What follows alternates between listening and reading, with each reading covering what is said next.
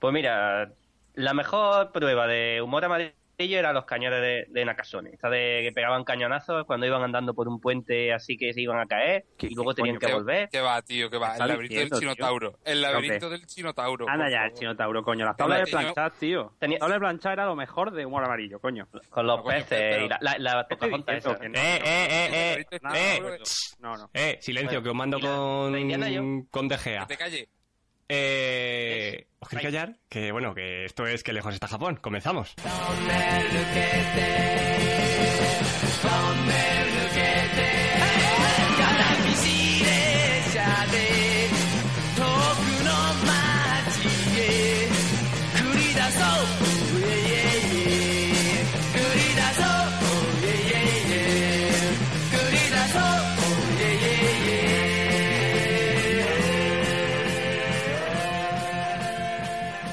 'Muy buenas señores, hemos vuelto después de, unas semanas de, de descanso, eh, un descanso pues bastante merecido la verdad, y sobre todo para uno de nosotros que, hace poquito pues que ha sido padre, ¿vale? Por fin, porque pensábamos que, que se iba a quedar ahí para toda la vida, iba a salir con su carrera y sus cosicas, y que pensamos que, que nunca saldría esa maravillosa Totoro del Carmen. Muchas felicidades Ricardo, ¿qué tal? Muchas gracias, Poveda. Pues nada, aprendiendo de, de- de mi pequeño Totoro a, esto de, de ser un padre. ¿Qué tal esa sensación, esa sensación de ser padre? Pues bueno, está bien, está bien. La parte de los pañales es la más emocionante, la de no dormir tampoco, Eso es. tampoco es para dejarla atrás. Pero bueno, en general, la verdad, buena experiencia. Qué bonito, qué bonito. ¿La, la recomendarías por Amazon? Y hombre, sí, claro, te la recomiendo a ti y a Dani, por supuesto, también, que es el que nos queda. Vale. Claro. Y, y bueno, un experto en, en eso también es nuestro querido Juan, que, que ya está acostumbrado a cambiar pañales y escuchar llantos diarios. Muy buenas, Juan, ¿qué tal? Hola, buena. Yo lo único que quiero es dormir. Ya. Joder. ¿Me dais unos ánimos ahora que voy a ser padre yo? Que no veas, ¿eh? Nah, si esto, esto es- Esto- Al final te acostumbras a lo de no llega un momento que vas solo, ya vi- acostumbra- te acostumbras a vivir cansado y ya Ah. no nada. Qué bien, qué bonito. Luego ya recurre a la droga y ya está. Y por último, nuestro querido señor Dani, que no cambia pañales por ahora, pero tiempo al tiempo. Mm. ¿Qué tal, Dani? Pues muy bien, aquí estamos. ¿Todo bien ahí en el pueblo, ordeñando las cabras? Sí, eh, mi- mirando a las gallinas más bien. Qué. No de falta pienso y eso. Ten cuidado, ¿eh? Que en un pa- he leído que en un país por ahí le habían permitido la zoofilia siempre y cuando no tenga penetración. Ah, bueno. Entonces pero lo de eso- que te la pique un pollo estaba bien. Eso- Eso, eso no así, eso ha sido en, en Canadá, ¿no? En Canadá creo que ha sido. O sea, tú puedes coger... Sí, bueno. ¿Qué pasa? Le puedes meter el pene en la boca a un perro y, o a un hámster y no pasa nada. Tenemos que hacer un especial Canadá y que las cosas- Empezar súper normal. Coges una cobaya y... Bueno, da igual, pasemos. Tu locura. Ah, vale. Pues nada, señores, eh, si estamos listos, eh, que hoy nos espera tela marinera, ¿vale? Porque después de las noticias vamos a hablar de, de mierda, pero mierda de la buena, ¿vale? Vamos a hablar de, de nuestra infancia, vamos a hablar de un programa que, que- que marcó nuestras vidas. Un programa en el que yo, por ejemplo, me peleaba con mis padres para que, para que lo dejasen y ellos lo querían quitar, porque yo creo que su cerebro no estaba adaptado a, a este tipo de, de programas, y este programa es Humor Amarillo, ¿vale? Crema, crema, canela en rama. Qué maravilla. Pero antes de eso, como he dicho, eh, vamos a hablar pues un poco de, de las noticias que solemos hablar de vez en cuando. Y bueno, también hemos, eh, se nos ha ocurrido una nueva sección que, que a continuación nos contaremos, que es maravillosa también. Y, y por favor, pues ninguna noticia inventada, Ricardo, eh, si quieres comenzar. Pues venga, voy yo y aunque lo que voy a contar es bastante churrigueresco, os aseguro que, que esta noticia es real eh, y lo que voy a contar eh, está pasando en el, en el mundo real de, de Japón, por supuesto. Bueno, como sabréis, eh, nuestra querida islita es única para todo el tema del amor, el coqueteo y las relaciones románticas en general. Y bueno, si, si la, en, en el mundo real son, son unos flipaetes, en el mundo de, de la imaginación, ¿no? De- de- del cine, de los videojuegos, de donde, allá donde, el manga, allá donde, donde se pueden refugiar esos japoneses más, más retraídos, ¿no? Que no son capaces de ligar con una muchacha. Ahí es donde se les dispara la imaginación y se llegan a cosas absolutamente brutales como esta que voy a contar. Resulta que ha salido allí en Japón para, para Android un juego, un date sim se llama, que es un, un- simulador de ligue, ¿no? Estos típicos que con, con chicas súper atractivas y tal, como el, aquel que hablamos de la DS, del tipo que se casó con una Nintendo DS, con un personaje de Nintendo DS. Pues en este caso estamos hablando de un dating sim, pero en el que el jugador tiene la posibilidad de ligar con gafas. Con gafas. Señores. ¿Pero con gafas él puestas o...? No, no, no, no. Con con gafas, el con- objeto gafas. El objeto de deseo, ¿no? Objeto inanimado, como diría la canción de, Les amo. de pingüino en el ascensor. Efectivamente. Es que les amo. En la variedad está la diversión. Somos muy del pingüino. Exacto. Pues como diría Pingüino mi ascensor, eh, los objetos inanimados son también objetos de disfrute, ¿no? Y en este, y en este, en este jueguecito para, para móviles, pues el jugador eso puede ligarse a una serie de gafas. O sea, es curioso porque eh, las chicas con gafas es, un, es una especie de, de fetiche, otro más, de, de los japoneses, ¿no? La chica así timidita, estudiosa, tal. Pero han dicho, ¿qué coño? ¿Por qué limitarnos a ligar con humanos con gafas cuando podemos directamente ligarnos a las gafas? Y así es como, como Y sale... tengo una pregunta, Ricardo. Sí, ¿Cómo, sí, dime. cómo- cómo es el cortejo? Eh, la verdad es que no lo sé. Porque está todo mu- muy en japonés, ¿vale? Eh, Vale. Pero, pero es todo en tipo conversaciones de, de texto. Mm, no entiendo nada, porque es que las gafas no hablan realmente. O sea, no son unas gafas Solo le miran. a lo Disney. No, no, son jodidas gafas fotorrealistas. Dani cuando haga el collage de, en Facebook de este episodio ya os pondrá algunas imágenes. Y bueno, en el juego se puede ligar con cuatro gafas distintas. Eh, Koaru, que son las gafas rojas, Reika, la gafa amarilla, Nanako, la gafa morada y nombre. la gafa negra, ¿vale? El juego se llama, por cierto, por si lo queréis descargar, Miracle Specs Romance Simulation Game. Y está en, en el Play Store, ahí, para que tú te lo bajes y hagas tus cositas con el mundo de la óptica, las dioptrías y Alan Aflelu. Oye, pues Na- Nanako bien provocativa que es, ¿eh? Sí, Con la, la parte de, de arriba sin montura. Sí, bueno, es que era una cosa que... Ahí provocando. Es la que va, la que va. Y bueno, y Reika tan atrevida y circular y con esas curvas. Bueno, pero, pero mm, mm, Mayu, tú ahí donde la ves, de biblioteca, ¿sabes? Una luego. lentilla, feo. tiene una buena gafa de pasta. Dios mío.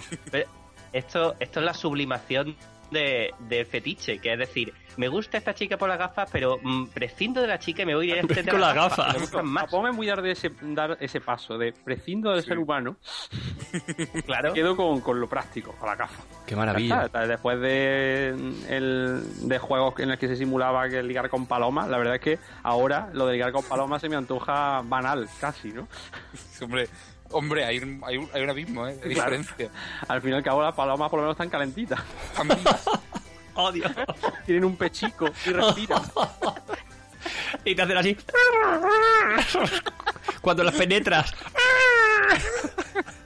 Pero luego te dan feedback, ¿no? Las gafas solamente tienen eh, eh, lado anguloso, tienen, no sé, no, no, no. Pero puedes, puedes, puedes hacer pinza también, como con la DS.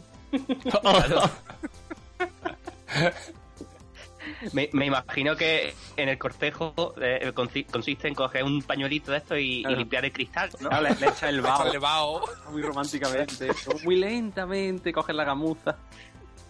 Claro. Ay, Dios Al mío, final, llévame oye, estamos, saca- estamos sacándole partido a esto, ¿eh? Joder. Sí, sí. Le- se quita el cristal y le dice. No ¿Eh?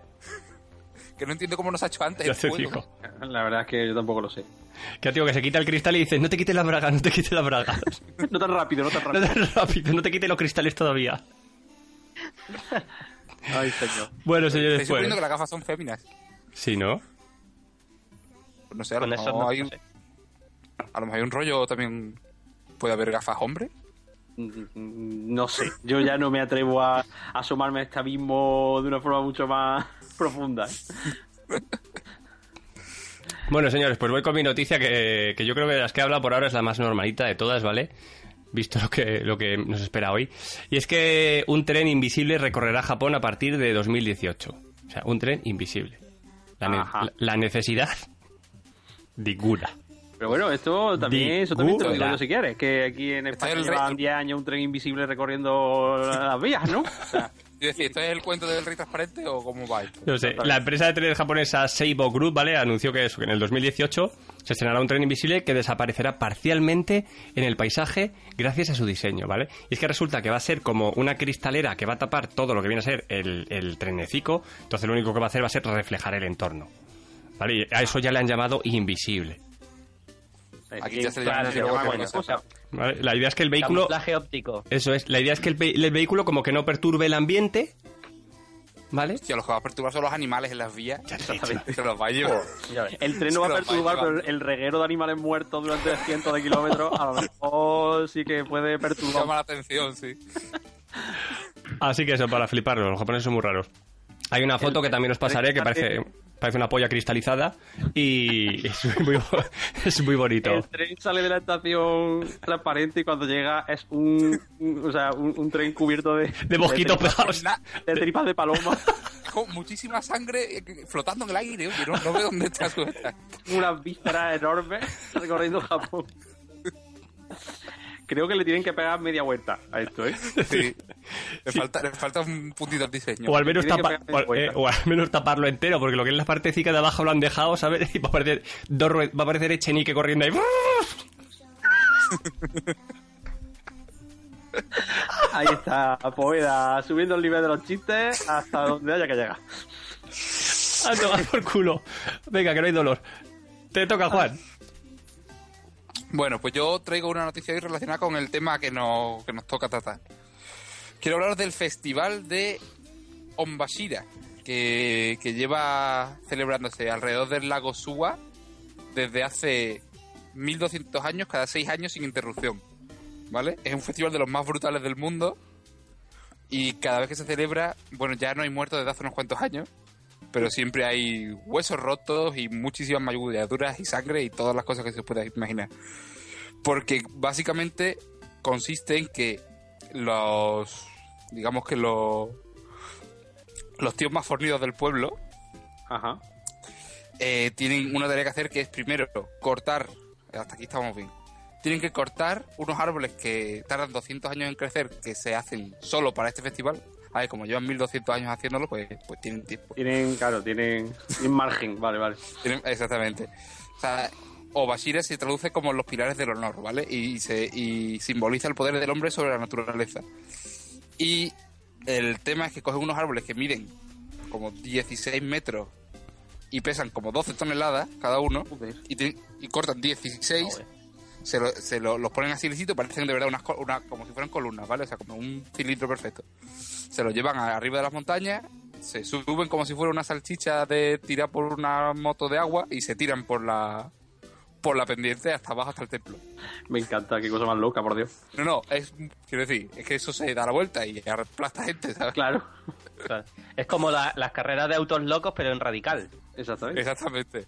Y nada, es una tradición milenaria que, que que nada, que es muy chula y muy violenta. Muy guay. Yo creo que debemos Sí, comprometernos que si, si conseguimos ir a Japón a costa de, de nuestros oyentes, pues nos montamos en un tronco de estos, ¿no? Y ya está. Claro que sí. Total, no va a pasar eso de ir gratis, así que podemos... Bueno, comprometernos bueno, bueno. Tiempo al tiempo. Bueno, bueno, bueno, bueno. Bueno, Dani, ¿tú qué nos traes hoy? Bueno, pues yo eh, traigo una cosa que también, la primera vez que vi la imagen, mm, yo me creí que era fake, pero in- indagando un poco más resulta que no.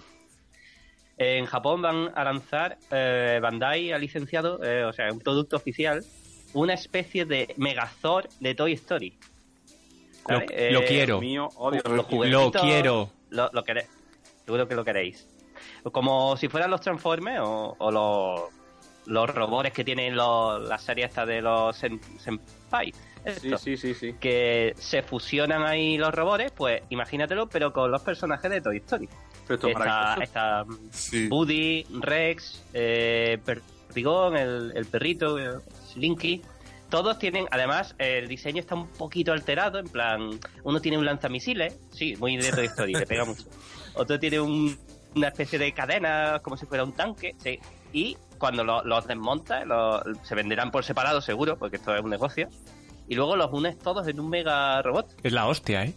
Bueno, Y no, la verdad no O sea, lo estoy viendo. entiendo nada, pero lo quiero. Lo estoy viendo y me parece ¿Sabes increíble. qué pasa? Yo lo he estado- la primera vez que lo vi parece que me pareció coña, que digo, "Oh, está muy currado, pero ¿quién se ha hecho este render 3D? Porque esto tiene que ser fake. Luego, cuando veo que es oficial, digo, esto a mí no me pega para nada con la filosofía de Pixar ni, ni lo que están haciendo con sus personajes. Digo, joder, que lo estás convirtiendo en, en máquina de guerra, al fin y al matar, cabo sí. claro. Y sin embargo, que un vídeo que puse ayer en Facebook, luego lo, lo recuerdo de alguna forma. Es bastante simpático como lo venden y, y, tío, así me lo vendieron, me lo creí. Ahí una pequeña animación como Sí. mm, con ilustraciones muy guapas de cómo están los niños jugando con, con todos los juguetes de Toy Story y cómo están jugando con un robot eh, japonés y en verdad ahí sí me lo creí. Digo, ahora sí me pega que, que se unan en un mega robot. Están fusionando Toy Story con los juguetes tradicionales japoneses. Pues y me parece muy divertido. Canelita en rama. Ya, ya. Lo quiero. Sí, yo también. O sea, pero- Ya, ya.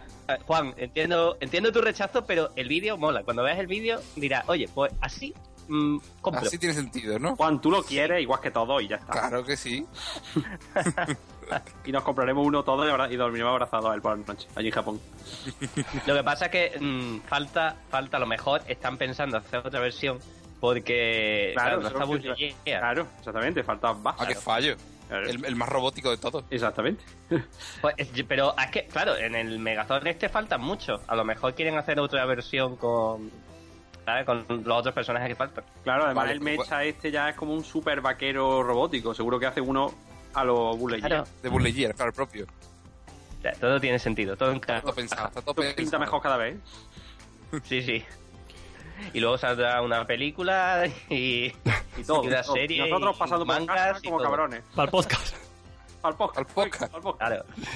Pues nada, señores, que, que si queréis comenzamos a hablar del tema principal, el tema principal, qué rico el tema principal de hoy, que es humor amarillo y os voy a poner esto que tengo muchas ganas. Y así comenzaba Humor Amarillo.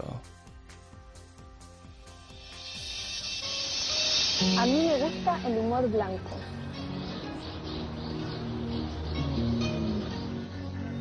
A mí me gusta el humor negro. Qué jodido. Genial. A mí lo que me gusta es el humor verde.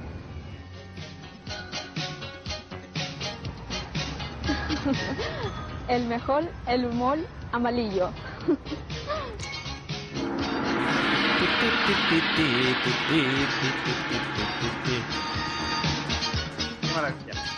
Pues sí, señores, así comenzaba Humor Amarillo eh, y, es un programón de televisión que, que comenzó en la televisión española en los 90, ¿es, no? Sí, sí, exactamente. 1990. Comenzó en 1990 en, en Telecinco, ese gran canal que también acogió a las Mamachicho y, y más tarde a Jorge Javier Vázquez, y duró hasta el 95, ¿vale? ¿Y qué más nos puedes contar, Ricardo, o Dani, o Juan, de, de- de- de lo que es Humor Amarillo, mm, cómo llegó y, y- y todo eso bonito? Luego os pondremos un audio, porque todo esto viene a, a raíz de una entrevista que le han hecho a uno de los locutores, estos que doblaba el programa, Juan Herrera, creo que se llamaba, en Sí. el Confidencial. Sí. Y en cuanto, en cuanto Ricardo nos hable un poco de, de la historia de Humor Amarillo, os pondremos como esta entrevista, que vamos, que, que estaba en YouTube, pero que la vamos a poner porque no sale el papo así, en cortar y en pegar. Pues, pues sí, la verdad es que humor amarillo, qué, qué cosa más mítica en nuestra vida, ¿eh? Yo creo que, que este- esta- este programa ha, ha criado a generaciones de, de imbéciles como nosotros, ¿no? Porque, porque es que... Es una base. no se- o sea, no, no, no puede haber un programa que condense de una forma tan tan genial tantísimos tipos de humor, desde el humor más absolutamente racista en el título del programa, humor amarillo, o en ese negro no, diciendo No que solo es en el negro título, hasta la tontería más grande, eh, una especie de prehistoria chanante, pasando pues por el- el- el- el- la risa de toda la vida, el lapstick, la hostieja que te hace reír, el reírte del que se cae. O sea, es que no puede haber un programa que, que tenga más cosas bellas Pero era de eso, vamos. En un, en un formato de media hora. Claro. Con Esto es verdad como que-. De hecho, Sí, sí. Nada, nada, nada. creo escuela, creo escuela y luego, bueno, luego hablaremos de de las mm, programas que salieron Sí, de, de los, de los hijos bastardos de humor amarillo. Sí. Ah, pero Pues- solo decir que el Juan Herrera este, Sí. es que, o sea, el tío es un pionero de la televisión brutal. O sea, aparte de Dios. inventarse humor, bueno, sí, inventarse humor amarillo. A él le mandaban cajas de VHS de, mira, hemos comprado esto en una subasta, ¿vale? Espera, espera, espera. Eso, eso luego lo escucharemos, no te preocupes, luego lo escucharemos. Vale, que, vale, que, lo Vale. van- eh, que eso va en la entrevista, Sí, ¿no? sí. De- Vale, pues a- aparte de ese programa, el tío, el tío, quiero decir, el tío se ha inventado programas en España como Jack el Despertador, Goles son Amores, Inocente, Inocente, Oh, El Club de la Comedia, El Hormiguero. O sea, este tío es un auténtico genio, en realidad, de la televisión. Joder, es, es un de la televisión y de la radio. El tío es un maquinón. Pero. Pero eso, que empe- empezó en un. Como lo escucharemos luego, en un granero. Claro. Grabando con un palmo de agua en el suelo.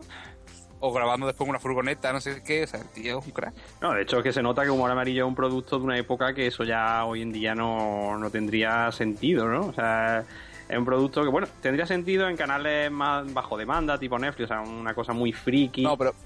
muy de pero andar se ve por per- casa, muy, muy, muy hecha a, a la inspiración divina, ¿no? En ese momento en el que te caen las cintas sobre la mano, o sea, un producto que yo creo que hoy por hoy sería 100% Pero- pero imposible. Es un producto No, 100%, pero eso- 100% Tele5. O sea, vamos a ver, eh, eso, que luego le sumaste, le sumabas las mamachicho, le sumabas a Jesús Gil y sus mujeres en las piscinas. O sea, este producto les cayó de las manos, pero dijeron, es que esto pega aquí.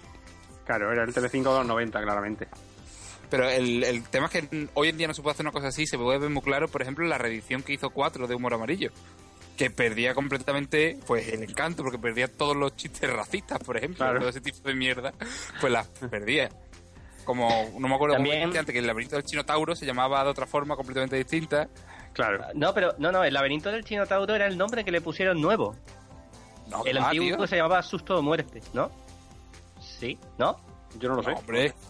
No, no, el laberinto chino Tauro yo creo que ha sido así de siempre. El, el laberinto del Chinotauro es el nombre que tenía mm, en los Ah, 90, vale, vale. seguro. Yo sí, no antiguo. claro. El, el racista. Claro, claro, claro.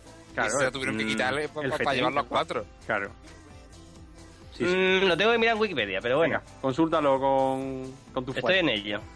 En fin, pues si queréis os cuento un poquito de la historia de, de Humor Amarillo, que bueno, nosotros como buenos frikis la sabremos casi todo, pero para que nuestros queridos oyentes se enteren un poquito de dónde viene esta historia. Porque la verdad es que es un producto bastante... mm, o sea, la gente joven que no escuchará, que por Dios mío santo no se han criado con, con humor amarillo, me, me, me pone los pelos de punta de pensarlo, pues viendo esas imágenes de japoneses dándose hostia en el barro con dos señores diciendo absoluta mm, incongruencia sobre la voz eh, original japonesa, dirán, ¿esto qué coño es? Pues bueno, este, este formato lo creó el mismísimo, que a mí una cosa que me, me parece brillante, Takeshi Kitano, conocidísimo director de cine japonés, que es súper famoso por pelis como Dolls, Patoichi, El verano de Kikuhiro, etcétera, etcétera. A mí me gusta mucho. Yo no sé si habéis visto películas de, de este tío vosotros. No.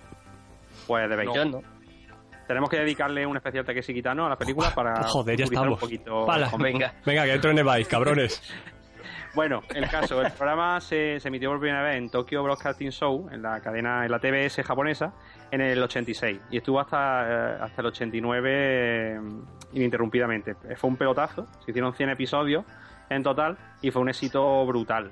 Eh, tanto que se, se montaron un huevo de parque de atracciones basado en, en, la- en las pruebas de, de humor amarillo, con los cuales se forró Takeshi Kitano y se pudo hinchar a hacer películas, de las que a él le gustaban. Mira que piensa que negociazo, porque dice, monto, los, eh, monto el parque de atracciones, la gente paga por ir. Bueno, tienen premio también, ¿no? Pero el, el parque en sí es un negocio, pero además luego lo vendo en la televisión. O sea, es Exactamente. Claro, claro. redondo. Es una idea brillante.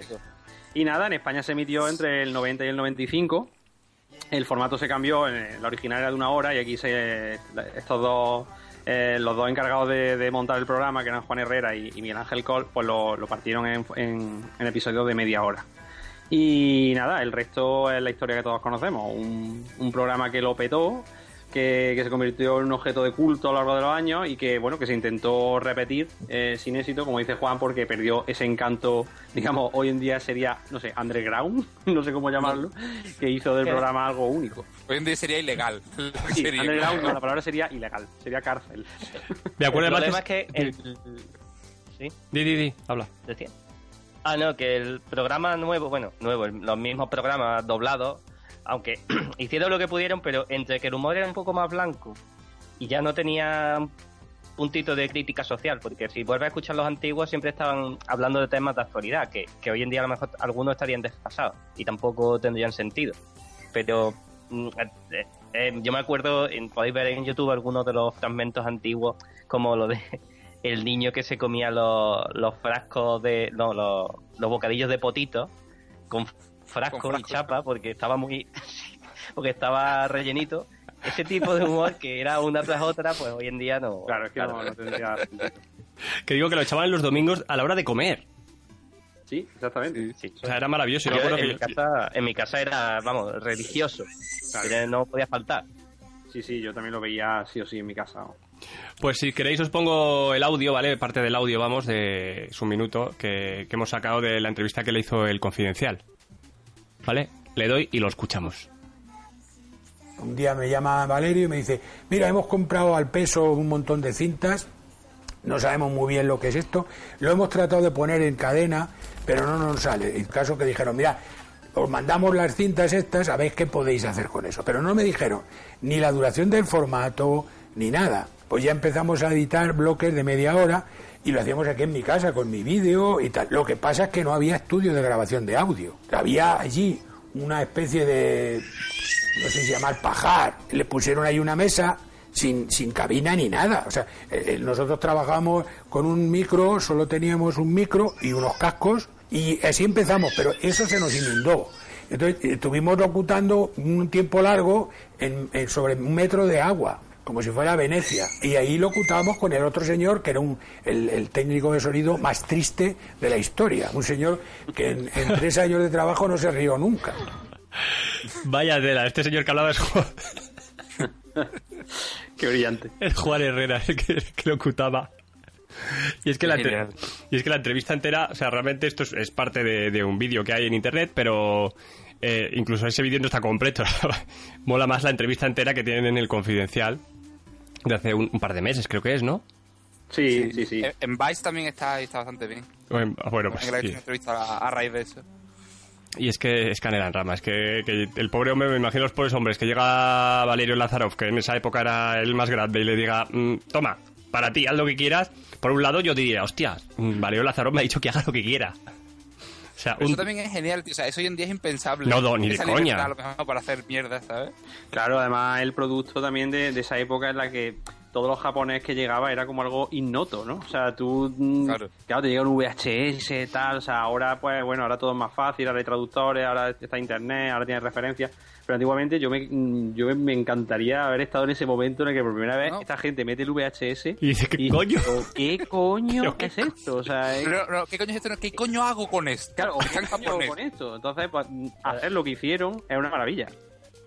Y, Y yo- además no olvidemos que por aquel entonces para casi nadie había una barrera que diferenciara lo que es chino de lo que es japonés. Eso, bueno, Claro, bueno, era eso, como... es, eso es parte de, de- de- Claro, claro. del programa. esa- cuando, Eso es fundamental. Cuando de pronto hablan del chino no sé qué, o, un- o una, pues eso, el chinotauro, o el Chino Cudeiro. El cudeiro. Chino Pudeiro. Oye, por cierto, el Chino Cudeiro, no sé si lo habéis leído por ahí, es muy interesante. Eh, Sabéis que es un personaje recurrente, que bueno, que en cada programa es una persona distinta, pero siempre dicen, ese es el Chino Cudeiro, esta vez.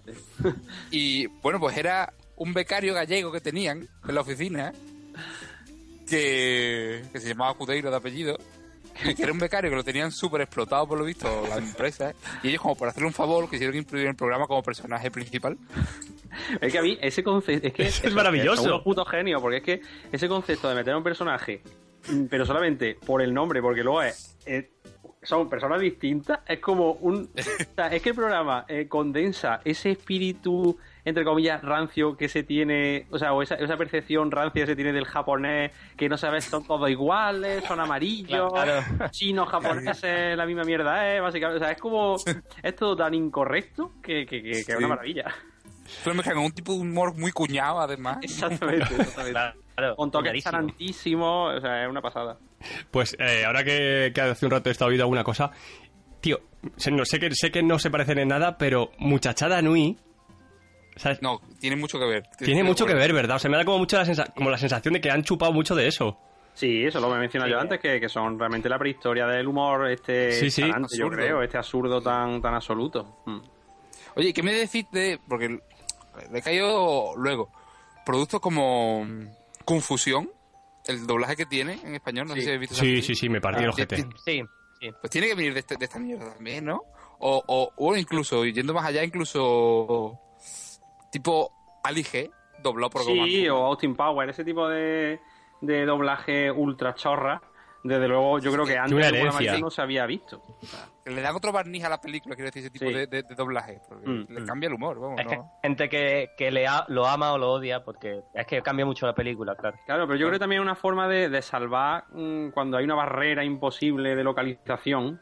Como por ejemplo el caso pues, de humor amarillo en los 90, pues tú coges y directamente te, pasas por los huevos esa barrera y te creas tu propio humor y tu propio Claro. universo basado en las imágenes de, del este. Eso te puede salir una cagada brutal o te puede salir una genialidad. Yo, yo siempre quise saber qué, qué ganaban de verdad, porque suponía que ganarían algo, pero nunca lo sabían Claro, lo que el programa de verdad, ¿no? Según la wiki, ganaban un millón de yenes. que, ¿Sí? que son como 3 euros, ¿no? Luego, Eso que era exactamente, era como, bueno, te compraba un mollete, una viena y una barra integral y te ibas para tu casa. Pero. Pues si queréis, las eh, que digo que si queréis os pongo una segunda parte del, del audio, ¿vale? Venga. Se sembró Japón de parques de atracciones donde las pruebas que se veían aquí, la gente iba allí a, hacerlas y de los cuales el señor Takeshi Kitano también ganaba dinero, claro. Nuevos concursantes, limpitos, cepilladitos, peinaditos. Con ilusiones intactas, ilusiones vírgenes recién compradas. Nosotros no lo hicimos como un producto comercial. Genial. Lo hicimos dentro del trabajo experimentación que nosotros hacíamos, pues eso era un trabajo más. No, no lo hacíamos para ganar audiencia ni nada. O sea, a nosotros nos interesaba el producto, nos interesaba experimentar cómo el- todo el trabajo que habíamos experimentado en la radio, cómo se podía llevar a la pantalla. Y eso era nuestro objetivo. No recuerdo exactamente el dinero que nos pagaban, pero te aseguro que era una miseria. O sea, nosotros por hacerlo todo, no vamos, vivíamos con dignidad, pero haciendo un 31% de share durante cinco años. Como la televisión es un mundo que la gente no conoce, todo el mundo te pregunta lo mismo. Te preguntan por el chino cudeiro, ¿no? Pero no les interesa la otra parte que a mí personalmente me parece lo más interesante, que es cómo la historia de nuestro país se veía desde ahí. Esa, esa parte es la interesante. Cómo se estaba haciendo una televisión en esos momentos en España de cero por un rumano enloquecido que venía de Italia. Eso fue una experiencia espectacular. Pues ahí tenemos al señor Juan.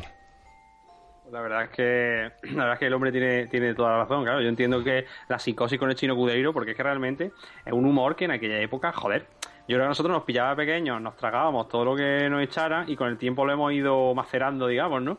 Pero la gente diría, pero bueno, ¿qué coño el chino cudeiro? Si es que, a no hay un tío, o sea, era un humor realmente absurdo para, para la época, ¿no? No sé, yo no sé si a la, la gente supo digerir eso. Quiero decir, la gente que en aquella época era de mediana edad, digamos, ¿no? Nuestros padres y. y- Que tenía que ser infumable para cualquier Era, era, Hay no que sé, pe- porque sí. como son tortazos Claro, eso sí. y eso le gusta a todo el mundo. Es universal. Hay que pensar Y el también chino que, cudeiro, que- se lleva más tortazos que nadie. Siempre, eh, de hecho, el chino cudeiro era uno que siempre hacía la prueba súper mal. Exactamente. Eso es. Coño, chino cuidado gritando de fondo. Que, que, que os iba a decir también que hay que pensar que es que, joder, que fue que, que esta gente salía, hablo de los españoles de la época que salían de la televisión española y la 2. O sea, que esto fue el principio de, de las cadenas privadas. Claro. Que hasta ese momento Claro. lo único que habían visto era un programa de José Luis Moreno, yo creo, en formato vintage. Claro, claro, y de ahí saltaron a las, a las mamachicho y humor amarillo. Y de ahí saltaron a- Es que, es que fue un shock para toda la gente. Pues nada, si queréis, eh, hablamos un, po- un poco de, las pruebas más míticas de, de humor amarillo, ¿vale? ¿Cuáles recordáis así a, a bote pronto? Pues mira, a mí me gustaba mucho, como dije al principio, el, el laberinto del Chinotauro, que consistía, era muy simple, era simplemente una, como una cuadrícula, ¿cómo lo explico? Con muchas habitaciones pequeñas unidas por puertas, formando una cuadrícula, y tú tenías que cruzar de un sitio hasta, o sea, entrar por una puerta y salir por la última, ¿de acuerdo? Pero en dos de esas habitaciones, de forma random, había dos chinotauros. Entonces, tenías que llegar al otro lado sin que te cogieran. Y claro, estaba la, la- la presión de abrir una puerta y encontrártelo de cara. O sea, siempre estaba. te tenía- No. era, era- era bastante azar, realmente. Había, había dos, pero eran podían ser varios. Estaban Juanito Calvici, eso de la Laguna Sucia, y a veces Animal. Es verdad, animal, hostia, es verdad. Qué bueno. Animal era el, el, el, el gaijin, que no era, era americano. Es verdad, es verdad. Era el único personaje que era japonés allí. Y Pa- Paco Peluca, que era como de un, un teatro kabuki de esto. De otro En kabuki. fin. Era era brillante. Y además, bueno, es, no es que simplemente esa prueba, solamente por el nombre, que me parece ingenioso, a más no poder, laberinto del chinotauro, o sea, no puede tener mejor nombre. Si hiciera otro podcast, Eh, es que se llamaría el laberinto del chinotauro. según, según Wikipedia, el, el laberinto del Chinotauro era el nombre último que le pusieron, que antes era susto o muerte. ya no estoy seguro. Bueno, no lo sé. Tendremos que contactar con Ha- Habrá que verse un programa, un Sí. programa antiguo y a ver cómo, porque siempre decían el nombre de la prueba. Maratón de Humor Amarillo ya. Esta, esta prueba, además, era muy difícil porque lo- ellos se iban moviendo, digo, los que atrapan también, pero Claro. a mí me encantaba el rollo, algunas veces, eh, una vez o dos pasó, que no sé si os acordáis que había una parte que daba al agua. Claro. Había una salida. Sí, sí, la mía salida daba al agua. agua. Bueno, pues hay- una- hubo una vez que persiguiendo al... Porque claro, una vez que ya lo veían, sí empezaban a correr, de- correr detrás, detrás del jugador. Que el jugador salió, se agarró a la puerta y se cayó el que lo perseguía al agua. Y el otro se, se volvió a meter y, sal- y, salió al final. Oye, se Esos merece, se momentos merece la fueron victoria. guau. Ya ves. Qué bueno. ¿Harían castings a la gente para elegirlos? ¿O dirían, llegaban allí y dijeron, ah, venga, pues tú, pasa? Hombre, yo no Yo sé que llegaban pero- todos, pero, ¿eh? Eh, Era la hostia de, Había un taco de gente, ¿eh? Exactamente. En la, en la prueba que la que empezaban era la de la muralla china, ¿no? Esta que, que era como... Que era donde estaba este hombre, ¿cómo se llamaba el general este que carengaba a los jugadores? El general Tani. Sí. General Tani. Era el que arengaba a los, a los concursantes. Y ahí eran como un montón de gente, iban pasando la criba, pero ahí, queda, ahí se quedaban muchos, creo yo. Sí. Era- Ahí se quedaba mucho porque además esa prueba era de resistencia, ¿eh? Era dura. Sí, era de las más duras... Era cómica, pero era dura de cojones también. Algunos se ayudaban Más unos a otros. Veía. Las pruebas no tienen ninguna dureza, vamos. Exactamente. Casi Hombre, eran pruebas, ¿verdad? Mm, Bueno, la, la que tiraba, la que tiraba al niño contra una pared, también tenía. Que Cogían a Ah. los niños y hacían los... Nada, que los tiraban como en una especie de tirolina y la cosa es que se tenían que soltar de la tirolina y agarrarse a una pared, pero claro, Sí. unas hostias contra la pared. Claro, eran con velcro, se quedaban pegados Sí. en la... A mí me Muy gustaba bueno. mucho también la de la de los rollitos de primavera.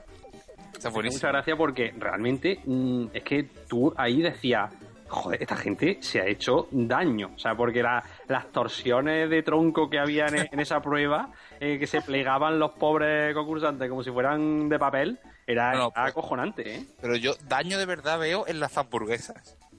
Bueno, sí, sí, que veo que te puedes Hostias. romper los dientes de una forma Digo que las hamburguesas eran el pecho, se partían el pecho contra la... contra las rocas, tío. Sí, sí, sí. A a mí me encantaba también la de la de la tabla de planchar. Esa, esa, esa molaba, esa quiero decir yo. Porque, bueno, lo primero me pareció una prueba que, joder, era complicado, porque tú es que estabas moviéndote en círculos y, y avanzando y tenías que saltar y caer en la propia tabla. No sé, muy de videojuego, ¿no? Esa, Un videojuego, soy iba a decir ahora mismo. Pero Era un tenía mucha videojuego. gracia porque la, la- digamos que los obstáculos que tenían, que eran como unos peces de, de- de espuma, no sé, unas cosas así blanditas, pues hacía que se cayeran como muy lento, ¿no? Era como, como muy ridículo cuando se chocaban, iban como cayendo así súper... Era buenísimo. Que también hemos comentado antes en el, en el backstage, eh, la de los cañones de Nakasone, que tenía, creo que era esta la que tenían que pasar como por una muralla, ¿no? Exacto. Y desde el otro lado, Un puente, un puente a lo por, Indiana hecho, por un puente y del otro lado, ¡pa! Lo disparaban. Pero, Para hacerlo más complicado, no tenían que cruzar solamente, tenían que cruzar llevando una pelota dorada. Es verdad. Ese- la- la Hostia, hostia, es llevar. verdad.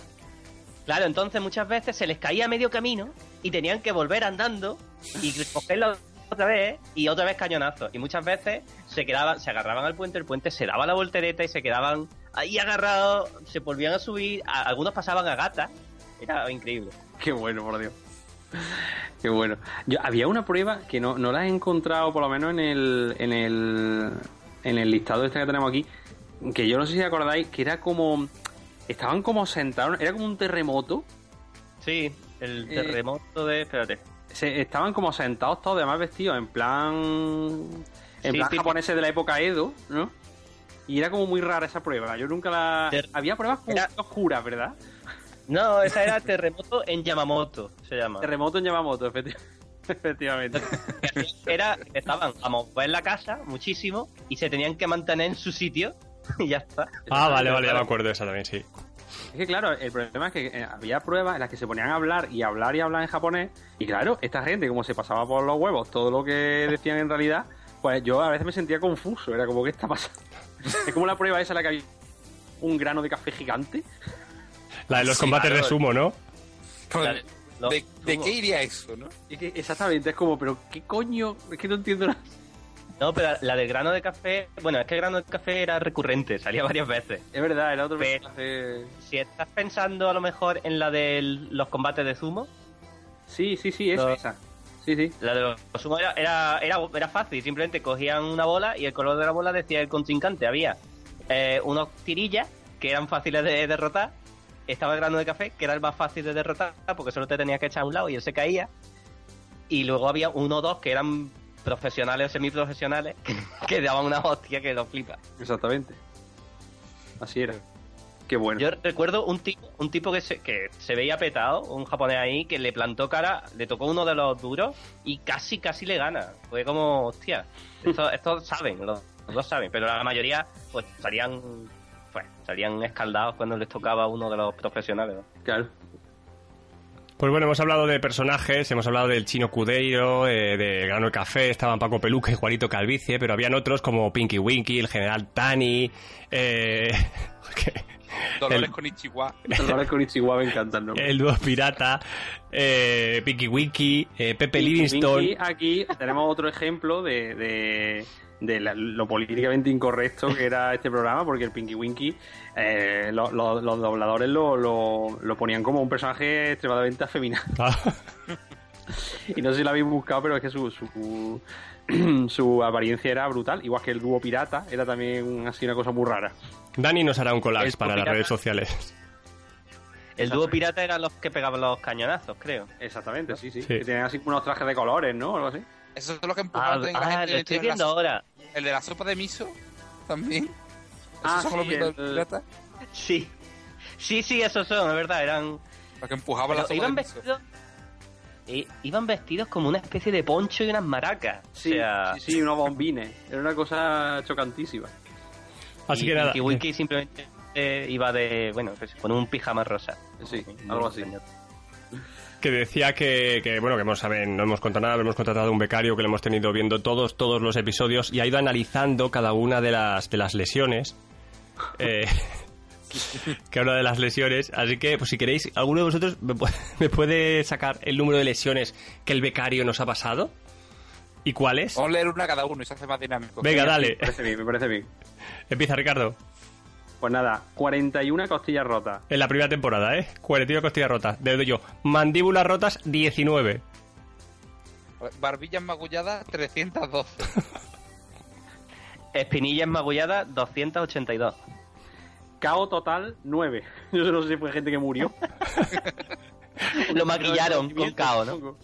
Conmociones, 35. Bloqueo respiratorio, 270. Qué barbaridad. Hostia, esto, esto es jodido, ¿eh? Cráneo fracturado, 2. Hostia. Claro, cu- cuanto, cuanto más pequeña la cifra, más jodido el asunto. Sí, claro. Ojo morado, 112. Y, y desgarros musculares no anales, desgarros musculares 6. O sea, casi nada. Un total de 250.000 millones de heridos que, que dejó el programa de, de humor amarillo. Es muy fuerte, ¿eh? Pero aún así, aún así yo estoy deseando uno de estos parques de atracciones, no sé vosotros. Claro. ¿Seguirán abiertos? Además, un detalle... No sé. Alguno, algo habrá. Es una buena pregunta. Algo habrá. Sí, seguro que sí. Alguno quedará. Un detalle, un detalle que me parece exquisito, porque si tú ves los programas que han salido así copias de humor amarillo, siempre, evidentemente, hay agua cuando la zona está de caerse, pero es que en humor amarillo el agua estaba su- muy sucia. Sí, sí, sí. Era un detalle, todo Sí, eso estaba lleno de barro. porque eh, yo me parecía ya recochineo, ¿no? Yo recuerdo Sí, que por- viendo humor amarillo muchas veces tú por lo general te reías por el tortazo, pero yo creo que había veces que decías, hostia, Vaya hostia. Sí, sí. eh, creo que esto ha sido demasiado. Aquí no censuran nada. Dario, Pues nada, señores, humor amarillo nos dejó un montón de, de hostias y de, y de zurraspas y de todo, pero eh, también creó escuela, ¿vale? Y, y ahí, gracias a Humor Amarillo, pues, pues comenzaron a salir eh, diferentes programas que creemos, creemos que, quieras o no, están un poco basados en, en lo que dejaron los el chino Cudero y toda su familia, ¿vale? Así que, a ver, Dani, eh, procede a contarnos algún programica que hayas mirado que, que se parezca, pues eso, a Humor Amarillo. No, no el- en el tema del doblaje, seguramente, Bueno, pues, pero ese eh, rollo sí. Claro. Bueno, sin entrar eh, en lo que pueda haber en otros países, que es cuestión, cuestión de indagar y, y habrá mil cosas, nada más que en España ya, ya teníamos tela. Uno de los, de los que recuerda más claramente todo el mundo, porque además estuvo un montón de años en emisión, es el, el Grand Prix. ¿no? Que era sinónimo de verano, no era oficialmente verano hasta que no empezaba el Graphics. Exactamente, exactamente. Y Tenía muchísimas pruebas que eran casi casi fusiladas de humor amarillo, ¿eh? Sí, sí, desde luego, desde luego. Eh, pasa que era aderezado como... Era como como del vino a la sangría, digamos. O sea, eh, eh, eh, con, con ese Ramón García, esas vaquillas, esas peleas de pueblo, es que... Que yo mira, la, la, la vaquilla era el toque mejor que tenía al final, la última prueba, por favor. Le un toque súper castizo. Estaba en varias pruebas, la última era la de Traca, pero había otras en las que también tenían que entrar en la plaza, soltar cualquier pollada, y mientras estaba ahí la vaquilla, pues claro, al que, al que Sí. veía se lo llevaba. Ese es otro programa que hoy en día seguro que sería ilegal. Es lo que te digo, no me imagino un programa con una vaquilla ahora. Imposible. Totalmente, totalmente. Una cosa que, por ejemplo, tenía un, los rodillos, este, era igual que los rollitos de primavera, pero estaban, tú los veías y estaban acolchados, y dices, no es lo mismo. Aquí no se está haciendo daño de verdad. Claro, y la piscina tenía agua limpia. ¿Ves? No es lo mismo. Tú veías eh, los, los rollitos de primavera que pe- le pegaba la cabeza, aunque tuviera un casco, contra el rodillo y le rebotaba para atrás. Y aquí eran blanditos y dice, ay, si es que no es lo mismo. No. No tiene nada. Tenían también cosas de vestidos de. como un traje de, de sumo también, que iban. hacían carreritas así con. Sí, es lo que dice, que era bastante fusiladito de, de humor amarillo, pero a lo castizo catetín. Sí, bueno, pero. En fin, y el pique de pueblos, que ya eso es la leche, que eran los pueblos. Sí, eran Villa arriba y Villa abajo, total. Tenía un poco de todo. Luego, hay este un poquito más antiguo, no sé si, si os acordaréis, que era La Noche de los Castillos. Sí, joder. Eh, Ese, ¿cómo os El, el programa que en el que contaron con Anthony Quinn, nada más y nada menos. Es verdad. Que se aparecía ahí como, como Mufasa, ¿no? En el cielo y decía cuatro polladas, no sé. Es una cosa muy rara, la verdad que sí. Pero a mí me gustaba, ¿eh? Me gustaba el, el programa ese. Era como muy para, para zagales. No, sí, a mí también, porque tenía el rollo este que empezaban en jeeps con unos coches, tienen unas pruebas en coches, y luego llegaban al castillo, que no sé si os acordáis, que, o también estaba hecho, montado como un videojuego. Eh, tenían su, su Nemesis, su Final Boss. Había una especie de, creo que se llamaba Torquemada, que era un malo que les iba por el castillo si no hacían las pruebas rápido. Si, te atrapaba, te mataba o te mandaba a, a la prisión o, o una celda, yo qué sé. Y eso. Curioso, curioso. Está bien. Está bueno. Ah, yo sé lo que está intentando hacer puedo, pero no, no voy a caer, no voy a caer. Esto, esto, Parad, cabrones, parad. Os voy a contar lo que os voy a contar lo que ha pasado. Tenemos aquí un documento donde, donde vamos añadiendo los nombres de los programas que se nos van ocurriendo, ¿vale? De nuestra infancia. Entonces, lo hemos modificado un poco y los nombres de ahora, mientras los estaba leyendo Dani, a ver si se liaba. Ahora los nombres que hay actualmente son el Grand Prix, La Noche de los Castillos, Semen, Manuela Carmena, El Juego de la Oca, otro y prola- prolapso anal y lefa en el intestino la película. A eso nos dedicamos mientras... Y el pobre Dani, el pobre, el pobre Dani hablando y yo aquí con ay la puta lágrima. Ay, señor. Bueno. Y para esto sirve Google Drive, amigos, para esto, no, no para organizar el trabajo. no, Años de para, evolución para... para esto, para ver si leo Semen o Manuela Carmena, sin querer. Ay, por favor, vamos a continuar. Bueno, continúa, continúa. A ver, este, el que voy a comentar ahora, también tiene sus años y era uno de mis favoritos, el, el gran juego de la boca. De este os acordaréis, ¿no? Hombre, este es que Claro. lo ¿eh? O sea, aquí ya estamos... Estos son palabras mayores. Estaba aquí Emilio Aragón con su con su traje y su zapatilla. Esto era ya... Esto, pelo- esto, esto no era... peluquero. Eso, el Hostia, el, el Flecky, el. Flecky, sí, era el Flecky. Ay, Flecky, madre mía, qué nostalgia. que siempre, siempre, o sea, matemáticamente yo creo que por estadística, todo, en- no, claro, porque eso era mis huevos al viento. Le daban un botón y se veían unos, unos- unos datos en 3D muy azar. Sí, sí. Eso es. Sí, sí. Random. Todos los- claro. Y en todos los programas alguien caía en el Flecky, seguro. O sea, ¿cuántas eran las posibilidades? Da igual, siempre caía alguien. Era matemáticamente imposible que aquello ocurriera, ¿eh? Y le, y le- y le dejaban la cabeza bien. Eso también, también es verdad que bebía mucho de, de humor amarillo en eso, en las pruebas locas de, de tortazos y demás, que también había unas pocas. Claro. Y había, no sé si os acordáis, había una o dos que eh, pasaban de vez en cuando que eran como de escapar de una zona porque si no un animal salvaje te devoraba. No sé si os acordáis de eso. No recuerdo Ay, eso. Yo Eso- sé- lo has soñado, ¿eh? buena- No, no, no, no. O tengo muy buena memoria, o no sé, o lo vi demasiadas veces. Pero había pruebas en plan, tienes que escapar de esta jaula y si no se abre otra compuerta y sale un león. Y el león estaba ahí. Ah, sí, sí, sí, sí, sí, es verdad, es verdad, sí, sí. Cierto, Evidentemente, nunca esperaban al último momento y cuando ya salía, pues abrían la, la- cierto. una Era, polla. era- era el león que comía tofu en Los Simpsons, ¿no? Futurama. Es Futurama, perdón, perdón, perdón. Y había otra con un cocodrilo en la piscina. Algo recurrente. Sí. Pero también muchas pruebas colgados, lo típico. Ahí Mucho arnés y mucha historia. es Sí. Demasiada seguridad. Sí, para- demasiada seguridad gusto. comparado con Humor Amarillo. Y bueno, ya eh, por último, terminando este, re- este repaso a programas que han ido ahí a rebufo de, de humor amarillo, este uno de los más mugrientos de la televisión, que era Scavengers. Yo Qué lo mucha gente, ¿eh? Esto es televisión etiqueta negra, creo yo, ¿eh? Eh, Pato Negra, Bertín, vamos. Es Pata que, Negra, es que, Pata negra Osborne, ¿eh? claro, ¿quién, ¿quién decide? Pues, Este programa era de Antena 3 o de Telecinco. De Antena 3, de Antena Antena 3 seguro. 3. Sí, sí, Antena 3. Que, que decide que, que Bertín pues es la persona adecuada para presentar esto, ¿no? O sea, A mí me encanta, me parece un cóctel tan imposible que... que, que- ¿Quién pensó en Bertino Osborne como, como capitán de una nave espacial, por favor? claro. Luego pondré pondremos en el, el collage de imágenes por si alguien no lo ha visto, pero madre mía. Es que es difícil de explicar con palabras. Es que Scavenger hay que dejarlo para nuestro spin-off. Cuando acabemos con Ghibli, que vamos a hacer es que lejos está Bertín Osborne. Vamos a repasar toda la carrera del cantante barra actor, barra presentador, barra mujeriego. Barra vendo vino, barra vendo queso, barra... barra vendo lo que haga falta, barra hago cosas con, con Arevalo. Cuando, cuando acabemos con Ghibli vamos a empezar con Eh, Bertín Osborne y se va a cagar. Es un hombre del renacimiento, desde luego. En tu casa o en la vida. Es un Miguel Ángel de nuestro tiempo. Bueno, pues básicamente, porque al final no hemos hablado de lo que era el programa, por si alguien no lo sabe, era eh, también un programa al estilo del juego de la oca, con pruebecitas de todo el mundo colgado, de cógeme esta bombilla, de busca esta pieza, pero estaba todo ambientado como una estación espacial. Eh, fusilaba vilmente la estética de aliens, porque de hecho había un alien por allí, y los los- ellos iban vestidos como de marines espaciales muy cutres.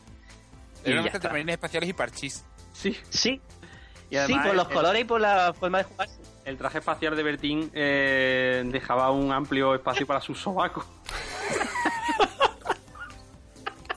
Estaba presente pantallas sí. durante todos los programas. Era increíble. Se comía, se comía la pantalla. Comía la pantalla, se llevaba todo el protagonismo. Yo. Ay, Pues nada, ay, pues seguimos un poco hablando de, del tema. Y es que de Humor Amarillo se hizo hasta un videojuego, ¿no, Ricardo? Sí, sí, sí, sí. Un videojuego que yo, la verdad, me, estéticamente me mola bastante. Oveda. Eh, bueno, el juego se llama, en el idioma de, de Takeshi, Tots, a ver si lo digo, Totsugeki Fuun Takeshi Joe, que viene siendo el castillo de Takeshi, como se llama originalmente el programa, antes de que esta gente cogiera y le pusiera humor amarillo, un nombre racista y maravilloso a la vez. Y nada, el, juego pues, es un arcade que salió para NES en el 87, lo desarrolló Bandai y por supuestísimo no salió de, de Japón, pero, pero ni mucho menos. Eh, era básicamente una emulación arcade de las pruebas más famosas como las hamburguesas, la pista americana, los cañones de Nakasone, las tablas de sur, el laberinto del Chinotauro o las puertas del Samurai. Superando esas pruebas podía llegar al castillo de Takeshi y, asediarlo, ¿no? que era lo que, lo, lo que se supone, y, y derrotar a Takeshi. El juego, bueno, pues tiene unas críticas reguleras, pero la verdad es que yo por la rareza me lo pienso jugar, o por lo menos lo voy a, lo voy a probar hasta donde llegue mi, mi japonés, porque tiene una pinta acojonante. Y además salen muchos personajes eh, del, del propio programa eh, con un sprite eh, súper chulo. Un diseño de pixel muy guay, muy guay. Cuando dan Claro. el, el collage, meterán muchísimas imágenes de esto. Al menos claro, 40.000. muchísima, muchísima. Muchísimas. El- el- este juego, aunque sea, esté en japonés, seguro que es fácil de jugar, porque serán dos Pero no creo- botones y tú no le das para adelante a todo. Claro. no, Si es que te ponen ahí. de- Claro. Sí, sí, hemos no, hasta donde estamos sin la trama de humor amarillo, así que podemos jugar el juego. sin- Exactamente, podemos seguir sin ella. Un poco más. Y nada, ese es el único. Bueno, hay una cosa muy curiosa que, que he descubierto hace poco sobre humor amarillo, aparte de. Hablando de, digamos, material relacionado, ¿no? De humor amarillo. Que es eh, una prueba que se ha empezado a hacer aquí en España de tipo mm, eh, Iron Man, de estas pruebas físicas para, que no están hechas para gente como nosotros, por ejemplo, gente blanca. Eh, está hecho para, para esa gente, ¿no? Eh, los que nos quitaban el bocadillo. Y se llama eh, Humor Amarillo de Race. Y son una serie de pruebas físicas que se están haciendo por España eh, con, con pruebas pues similares o ambientadas en este, en este programa. Qué chulo. Qué guay. Y Poveda sigue y sigue eh, troleándonos el, guion. Y me voy a cagar en todo ya, ¿eh, Poveda? Vale, creo que, bueno, pues chavales, ya hemos terminado con un amarillo por hoy. Yo creo que, ha sido un, un monográfico bastante pichi, pero vamos a seguir con una sección que, que es, es nuestra sección ahora, a partir de ahora, ¿vale? Es mi sección desde hace, es desde hace muchos años, eh, a- aplico esto, pero lo añado para otras cosas. Y es que vamos a abrir una nueva sección que se llama Pal Podcast. ¿Vale? ¿Qué es Yo creo que Pal se merece un jingle esta Eso es. ¿eh? ¿Qué? Sí. Palpoca, palpoca. Gitano, claro, sí. gitano. Claro, claro, en andaluz, palpoca. ¿Qué es Pal Podcast? Pues muy sencillo. Cuando te quieres comprar algo y tu mujer, novia, padre, eh, amigo que, que- que te quiere consolar para que te guardes el dinero, te dice no te lo compres, tú te lo compras. ¿Por qué? Porque lo necesitas. ¿Por qué? Pal Podcast. Tú Pal podcast. mete aquí Poveda una voz pitufada que diga palposca. Y así. Es, Vale. lo, que dice, lo que- es lo que dice tu, tu conciencia, ¿no? Tú Eso estás ahí es. en el snack y estás ahí con los cómics y dices, tú, joder, macho, ¿qué estoy haciendo con mi vida? Tengo una hija. Y de pronto escuchas, al podcast, al podcast, al podcast, al podcast, al podcast, al podcast, al podcast, al podcast. palposca. Y ya está. Ya Entonces, todo cobra sentido. aunque realmente no tenga nada que ver con el podcast, ¿vale? Podemos Claro. poner millones de ejemplos. Ponnos ejemplos, Ricardo. Pues mira, por ejemplo, el otro día me compré unas cangrejeras y dije, palposca. Para estar más cómodo. ¿no? claro. Claro. Claro. Yo, por ejemplo, me compro un montonazo de películas ahora para el podcast, aunque no tengan que ver nada con Japón. Eh, claro, claro, exactamente. Que te vas de putas para el podcast. Eso, eso ligero. la- Asiática. claro. Eso es, claro. claro. Siempre. Así Ah, que de eso va esta sección, de cosas que nos estamos comprando compulsivamente a lo mejor, o no tan compulsivamente, que nos las hemos comprado porque somos así felices. Y vamos a hablar un poco de ellas. Y Oye, a- yo, yo voto, perdona, eh, Poveda, antes de que empiece, de que nuestros oyentes, por supuesto, den rienda suelta Ah, a, hashtag. su fan consumista. Por un lado, que den, den rienda suelta a su fan consumista con el hashtag al podcast, que le retuitearemos y nuestros, yo que sé cuántos seguidores verán las mierdas que se compran. Y por otro lado, voto por una campaña de concienciación a Dani de que se una al espíritu para el podcast. Eso ¿vale? es. Hagamos un hashtag Dani, No, Dani compra, Dani compra o Dani para el podcast, ¿vale? No, no, es necesario. porque Dani capitalista. Pide prestadito, pide prestadito y Dani, hay que comprar, comprar. ¿Y a quién se lo pide, a quién se lo pide prestado? Pues, A los nenes, se lo pide a los nenes. Así que Claro, para el podcast, ¿eh? Para el podcast y para los amigos también.